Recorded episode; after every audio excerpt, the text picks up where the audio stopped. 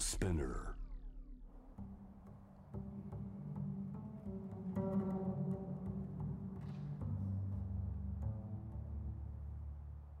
藤原信也新東京漂流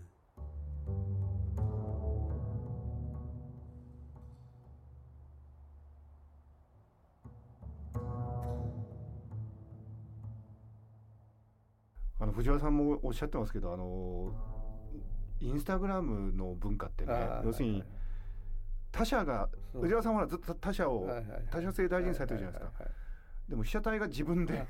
自撮りして。だからそこら辺からなんか始まってますよね。ねもうその文化もないんだよね。結局自己完結しちゃって、ええ。他者ってなくなっていってるまあこれは精神的にも他者っていうのはこうネグレクトされていってる。身体的にも他者っていうのがこう接触しなくなっていってる。これ両方ですよねこれはだからあのコロナっていうのは相当怖いけどもウイルスっていうのはもうなんかこれあの怖さっていうのはなんかあの非生物の怖さはいはいはいってい。うかなだから結構殺しに来てんじゃないか感じがあってね。それでまあ今今はもうね相当僕ら疲弊してるけどうん。あのその段階的にね今の形でその段階を追ってね人間っていうのはこのあの、まあ、3年後か5年後か分かんないけども非常に弱体化身体フィジカルも弱体化してほんのちょっとした細菌でもこう参っちゃうみたいなね。そういうなんかこう脆弱なこの人類にこう変化していく可能性がなきしもあるなと思ってねそこはもうちょっと怖いんですよね。僕はあの藤原さんのあの旅人としての姿勢がすごくずっと好きであの藤原さんがなんかどっかでなんだっけふ船乗った時なんか普通の人は岸から離れていくと不安がって後ろを振り向くのに全然振り向かない ずっと行っちゃったっていう話がすごい好きなんですけどなんかそそういう感じがだんだんなくいつも岸を見て確認するような文化になってきちゃってますよね今ねなんかね。た旅ってやっぱり必要だと思うんだけど旅って結局多様性に触れることだから旅しなくなってきちゃってるからね。だからねあの結局僕も僕はそのまああの茂木さんもまあインド行かれてるんだけどあの結構長かったでしょで結構ねいろんな病気してるんですよ、はいはいはいその間にはい。もうあの下半身がもう全然しびれて立たないとかね。そそういうのは結構あったんですよ。えだから、まあ、ある意味でかんいろんなことで感染して、うん。し続けてきて、あのまあこれ視線をさまようぐらいのところまで行ってその逆にその腸腸内細菌層を鍛えていってはい。はい。るみたいなとこがあって、まあ今だいぶもう弱ってると思うんだけどあの20年前にあの青柳の中毒っていうのが流行ったことあったんですああありましたね。えええその時に僕の助手とそれから編集者とそれから僕はあの山盛りの青柳を食ったの。そそしたらねあの夜中にそのあの助手がね、え電話かかってきて、はいはい。電話の向こうでうなってるわけですよ。あの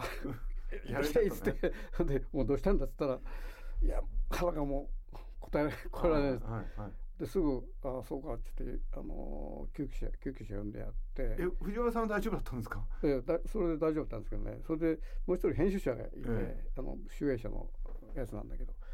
か彼はひょっとしたら彼大丈夫かなと思ってあの電話したら、あのいやちょっと伊豆の社員旅行行ってますといううん話、ああよかったんだと思ったらね伊豆のせあのホテルで救急車で言われた そういう話があって、ね、えなんで藤原さんだけ大丈夫だったんだろう？だからねこれね僕はそのその時初めて思ったんだけど、え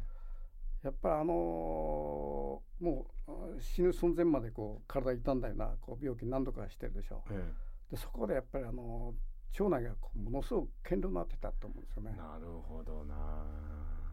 藤原さんのちょっと腸内細菌を他の人に移して 移してあげれば。だからそれはあり得ると思うんですよね。うんただ僕はもうそれそれ以降旅ずっとしてないから、ええおそらくあの腸内の細菌層は前みたいに堅牢ではないと思うんですね。今、まあ、人よりは多少はあるだけどもこのそういう意味でその腸内細菌層ってのは人間のなんかまあ下腹に力入るかというはあのことから言えばね人間がこう何かというかこう胆力っていうか下腹に力入るっていうことが一つのあのなんかこう人間の力みたいなのがあるでしょ。う。ででそこがねなんかこう、まあ、コロナ時代にこのどうもね腸腸のことが気になってしょうがなくて。はいはいはいすごくでもそれはけ あとコロナ時代でもあるし、えあの人工知能にないものですよね。え。はいはいはい。腸内フローラっていうのはねら結局なんか人工知能ってあの脳の本当に割り切れるところロジックで割り切れるところだけを取り出してやってるんだけどはいはい。将棋の棋士でいうと将棋自体はもう今人工知能の方が強いんだけど将棋の棋士がお昼にご飯食べてその腸内のはいはいはいねあのそそこら辺は全然あの人工知能取り入れられてないしあとやっぱりそのそもそも生命ってこれあの藤原さんもずっとそその生命っていうことについてずっと考えてるし死ぬ生きるってことについてずっと考えておかれたけど、そのななんですかねその死ぬことでさえじ情報的に定義しようみたいな傾向が最近強いんですよね。あの情報というものはなくなっちゃう。でもそうじゃないでしょうって。だからそのやっぱり人工知能が考えてないことのほ象徴が僕あのずずっと今日おっしゃってうん。るその腸内の最近の問題なんだろうと思うんですよね。うんそれとまあ腸大腸小腸あの脳も大大脳小腸ってうん小脳ってすごく似てますよね。言われてみたら今初めて気づきましたが確かに。ほとんどこうそうですね。大きさが違うけど。はいはい。このあのまああの向木さんもちょっとなんかおっしゃってたけどその腸の状態があのせ心まあ脳脳に影響して、えあのなんかあのあうつ病だとかはいそういうものにはい影響しているというこそうですね。の腸が垂直的にこう脳にこうつながっているということが言われてますよね。腸の細菌っていうものがあのな何を支えているかっていうのがえ4つあってねその腸の細菌層が何を支えているかというと、えー免疫システムの鍛錬、えうん。まあ、免疫力が強くなるということですよね、それから、えー栄養素の合成、まあ、これは当然なわけですね、はい。はい。腸内細菌が栄養を豊富にする、それから日和見感染症からの保護、うん。まあ要するに、えー感染症を起こさないようにしているはい。ということ、それからもう一つはですね難消化性分子。要するに、あの消化しにくい分子はいはい。の代謝を助けてると。はい。でその難消化性分子の消化を助ける微生物うんが少ないとあの潰瘍が起きるらしいんですね。はいはいあれですよだから人体単独では扱いきれないものをその腸内の細菌たちがやってくれてるってことですよね。だから、うん消化しないものを消化してくれてると。でそれがあのそういう微生物少ないとそれがあの潰瘍に発展してって、はいあの出血したりするっていう。その人間観としてえだから例えばじゃあ思想とかイデオロギーがあってそれであの動いてるって我々思いがちですけど実はその体の調子っていうはいかそのはいだから腸がどういう状態だとはかそういうことで実はその人の気気分とかそうそうそう。あのなんていうんですか朗らかであるかとか他者に対する態度とかが決まってる側面も絶対ありますもん意ね。外とね僕は腸はね人間の心を支配してる感じもなんかしてきてね あの一つあるあると思うのはほらえっ、と今日僕はお昼はカレーライス食べたんですけど、夜はなんとなくねあの今日夜仕事の前にとんかつ食べようかなとか思ってるわけですよ、今。うんうん僕は頭で考えてとんかつ食べたいと思ってるような気がしてるけど、うんあの藤原さんおっしゃるように腸の方でねいやあちょっとあ今あとんかつなんだよねあみたいな。で腸が 脳に指令を送ってあのとんかつ食べさせてるというそれはあれありますよあねりえますね。ええ。だから意外と腸がなんか人間をちょっと相当支配してるなって感じがあって。それであのまあ例えばまあ腸内細菌層をこの豊かにするには接触が必要なわけでしょ人との。はいはいはいはいまあ動物動物でもいいと思うんですよね。猫犬 猫でもいいしあのまあフランスなんかよくあの農農家のあれでなんか言い伝えであの家畜と一緒に育った子供はすごく元気になるという話があるんですけどね。まあ、経験則でしょうね。それはもう腸内細菌層を、あの家畜と交換し合ってることによって健康になるということだと思うんだけど。だからその腸内細菌層があの貧弱な人っていうのは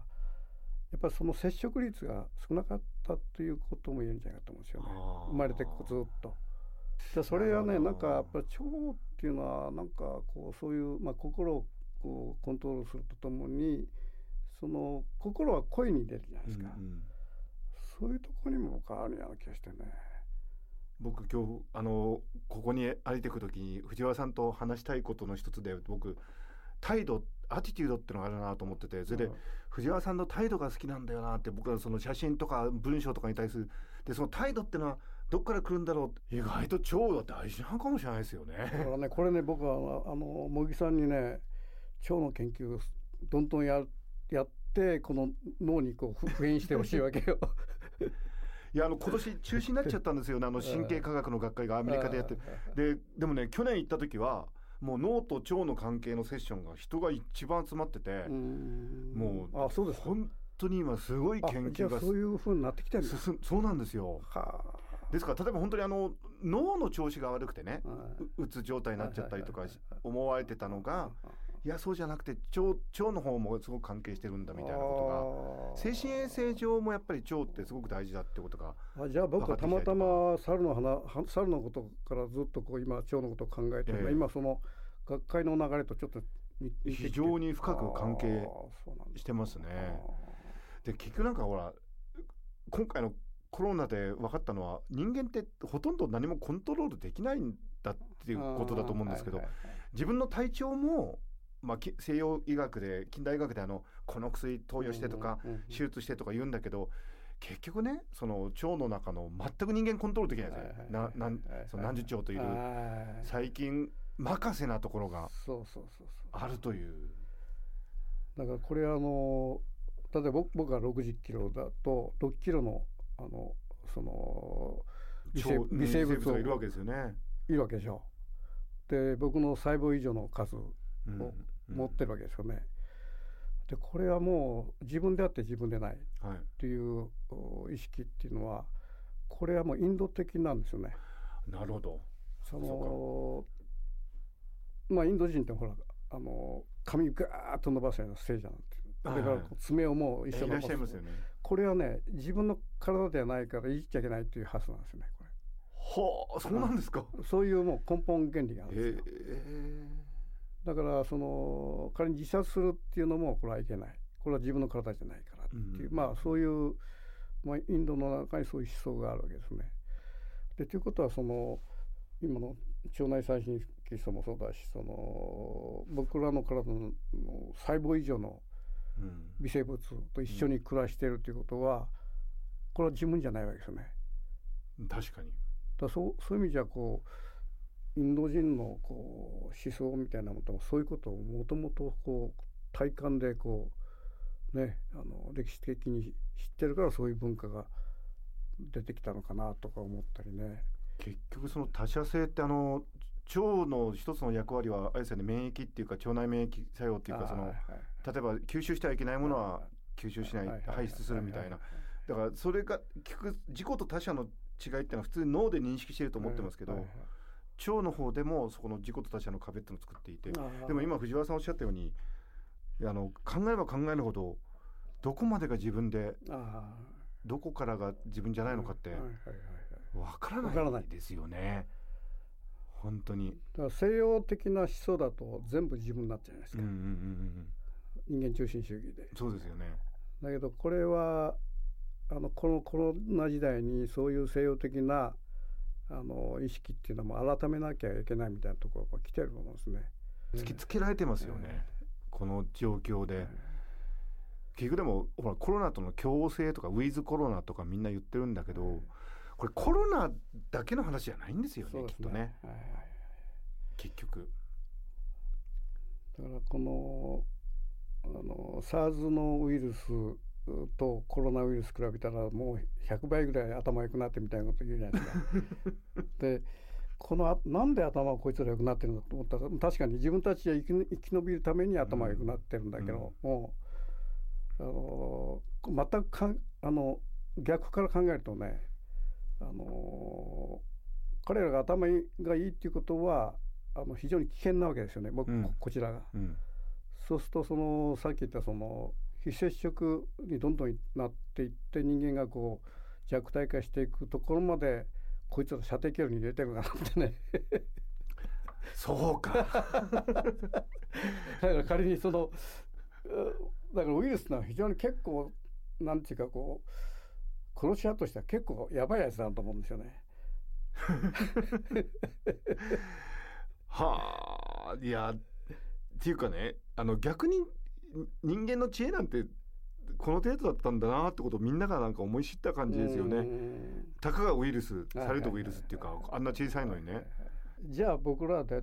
じゃあどうやって生き延びるかみたいなね、うんうんさっきの腸内細菌層がどんどんこうあの弱体化していって下手したらもうちょっとした細菌でもコロッといっちゃうみたいなね、うんうんことになりかねないわけでしょう。そうするとじゃあ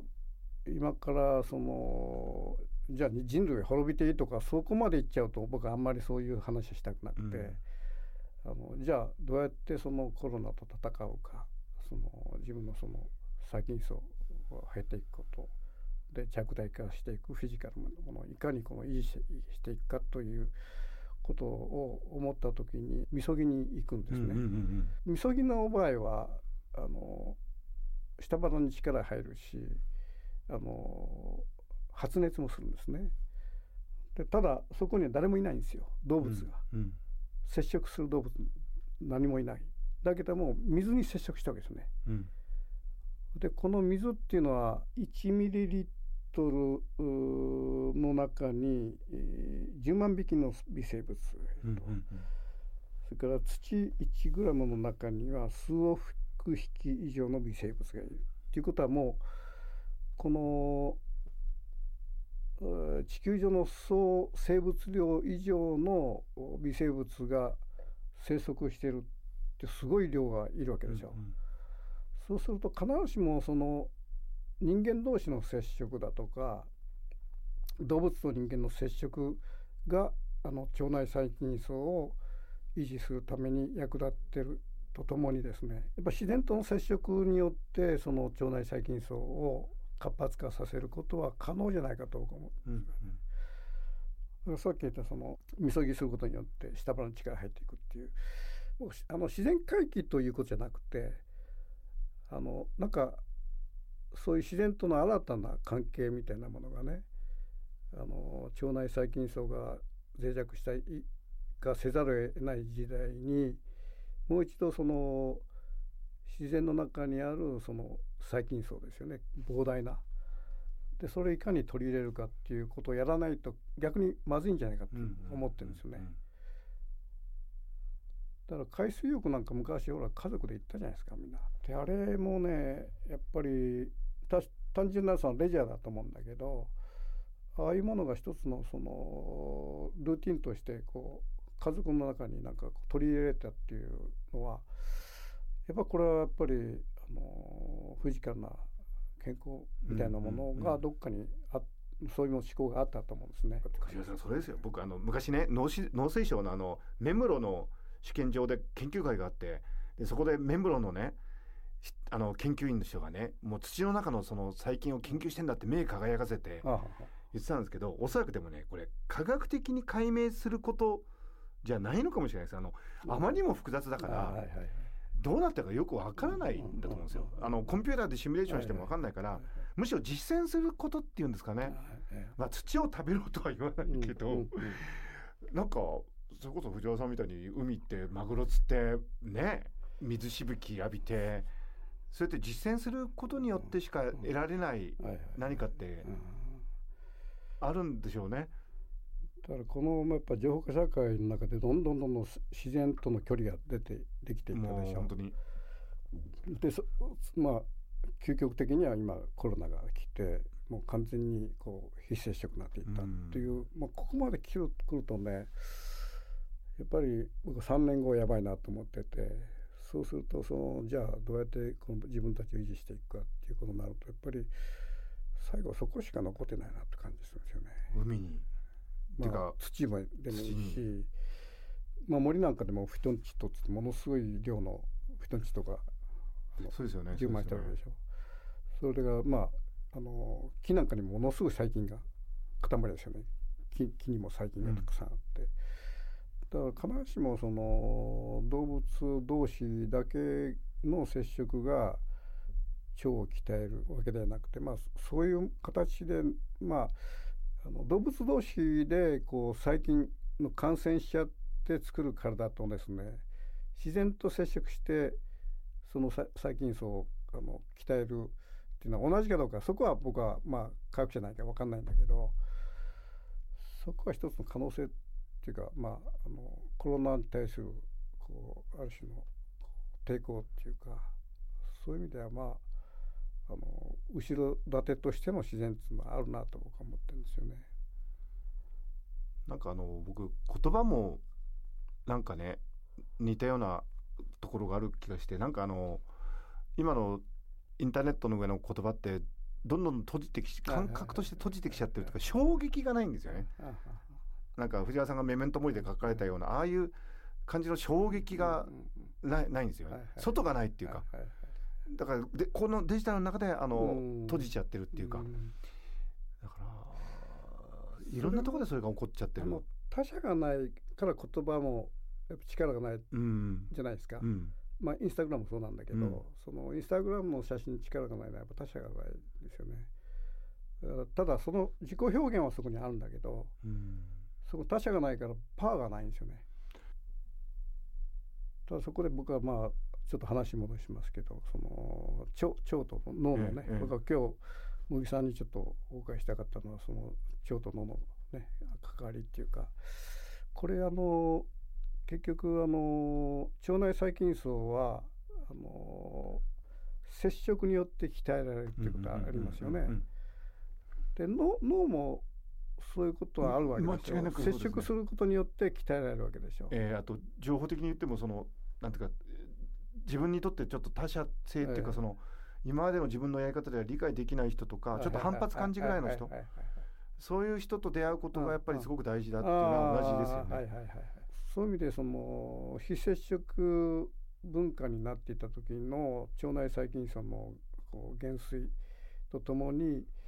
えーの脳のねやっぱり非接触によって脳の退化っていうのかなこれまあ減衰っていうか、ええ。それも起きる可能性あるわけで。そうそうだと思います。はい。でそれから僕はちょっと今日茂木さんとお話ししたかったわけですよね。だからまあ僕はそういう意味で危機感を持ってるのは、ええその腸と脳両方ちょっと危機感を持ってて、結局同じような状況が同じように危機をもたらしていて将来はい将来が懸念されるってことだと思うんですけど結局だからそのなんか非接触文化ってあの理屈で割り切ってる話じゃないですか、こうこういう理由でこうだって、そその理屈を超えたものが腸も脳も実は一番大事なところなんだけどそこを忘れちゃってるとこがあるのかな？コミュニケーションっていうのは全く違う段階の人と出会う時に初めてそこにええ埋め合わせる時に生まれるわけでしょ。で今ネットっていうのは同じこうレベルの人がみんな集まってうん同じこう意見は吐き合うみたいなそういうこうあのそれは接触じゃないと思うんですよね。うんだそういう意味であの全く違うこうキャラクターを持った性格を持った人と出会ってそこでお互いにこう理解し合う過程で脳っていうのは当然鍛えられるわけですよね。だそういう意味でその今からこれ、えー現実せ空間の中で人と人がこう接触しないとなった時にあの腸内細菌層、まあ、脳内に細菌層があるとすればですね。そこも結構やばいなっていう感じがうんうん、脳内細菌そうそうですね。まあだって脳の中の神経細胞だって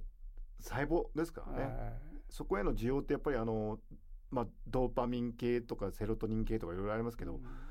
今あの藤原さんがおっしゃってる接触というか出会いっていうのがないとやっぱり脳はオープンシステムなんで、うどんどんどんどん狭い狭くなっていっちゃいますからね。やっぱもう僕ね羨ましいですよ藤原さん。インドに行ってだってあのビートルズだってインド行っておかしおかしくなったっていうかいや僕ねコルカタのそうだコルカタに僕コルカタしか行ってないじゃないですか、学会で、その時に路上で本当に暮らしてる人たちが本当に行ってびっくりしたのと、あと橋の方行ったらそこにうわーって人がいてなんかあそう橋の上に人がブワーっていてもうそんなの藤原さんにとってはもうたくさんの経験の一つに過ぎないと思うんですけど、僕はあそこのハハーバーステーション。うん、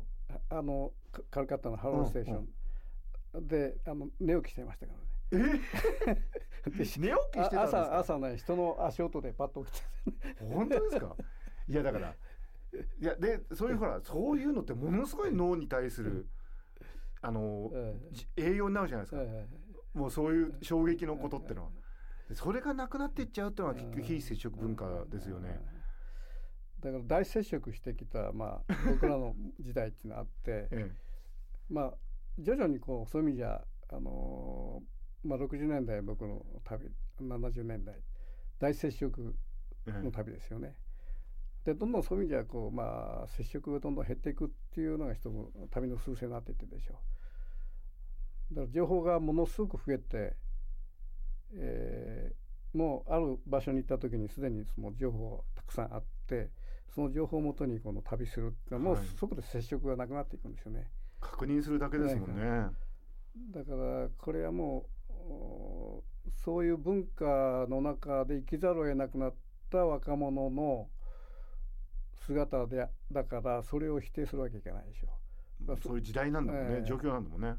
だから俺たちにはこうこうだったんだよってそれ僕らは一番いい目を見てるわけだ、うんうん。情報のない時に旅してるわけですからね。だから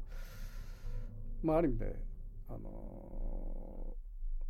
そういう大接触を可能なが可能な時代に生きてたっていうことは、僕らはまあある意味で幸福だったっていうか。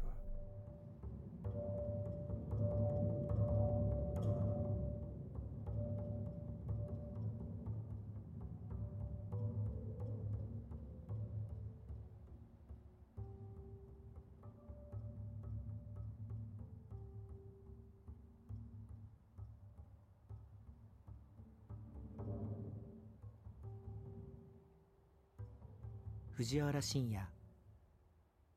新東京漂流。